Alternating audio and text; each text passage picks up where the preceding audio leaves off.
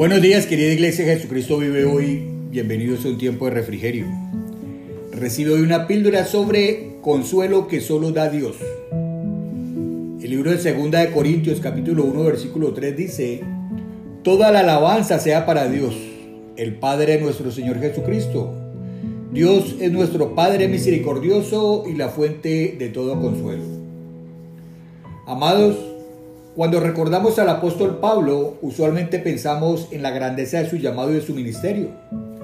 Y pocas veces enfatizamos en el precio que tuvo que pagar a causa de Cristo. En su segunda carta a la iglesia de Corinto, nos deja conocer del sufrimiento que hace parte de las experiencias que están reservadas para todos aquellos que responden al llamado a ser discípulos de Jesús. Sufrimiento que en el caso de Pablo parece particularmente severo Seguramente el apóstol no se sorprendió por la intensidad de las pruebas por las que atravesó, pues en el momento en que fue llamado, el Señor asumió el compromiso de revelarle cuánto debe sufrir por mi nombre. En medio de situaciones que con frecuencia lo pusieron de cara a la muerte, Pablo da testimonio de haber experimentado el indescriptible alivio que procede del consuelo de Dios. La palabra que emplea para consuelo es paracleseos, término que está relacionado con la función del espíritu, paracletos, alguien que ha sido llamado a ponerse a la par de otro con la intención de asistirlo. Entendemos entonces que Pablo experimentó una y otra vez el consuelo de Dios al comprobar que no estaba solo en sus luchas.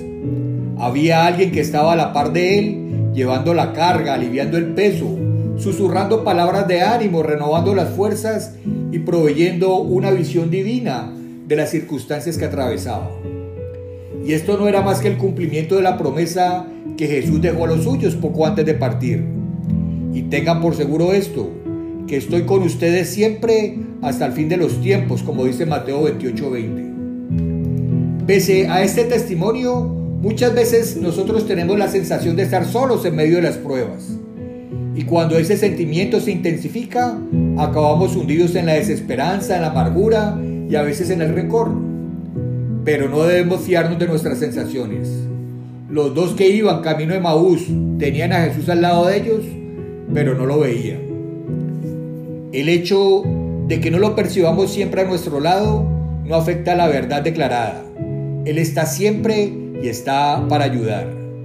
Declaremos cada día esta verdad a nuestra alma. Proclamemos que el Espíritu Santo nos acompaña y nos socorre aun cuando no lo sintamos. En la medida en que hagamos este ejercicio, comenzaremos a ver cada vez más evidencias del mover de Dios en nuestra vida. Con el tiempo, constataremos que verdaderamente la parte más pesada de la carga la lleva Él. Bendito sea el Padre de toda misericordia y consuelo. Reflexiona en esto.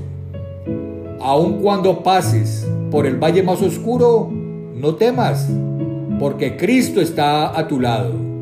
Su vara y su callado te protegen y te confortan. Mi amado, mi amada, el Señor te bendiga y te guarde. El Señor haga resplandecer su rostro sobre ti y tenga de ti misericordia. El Señor alce sobre ti su rostro y ponga en ti paz.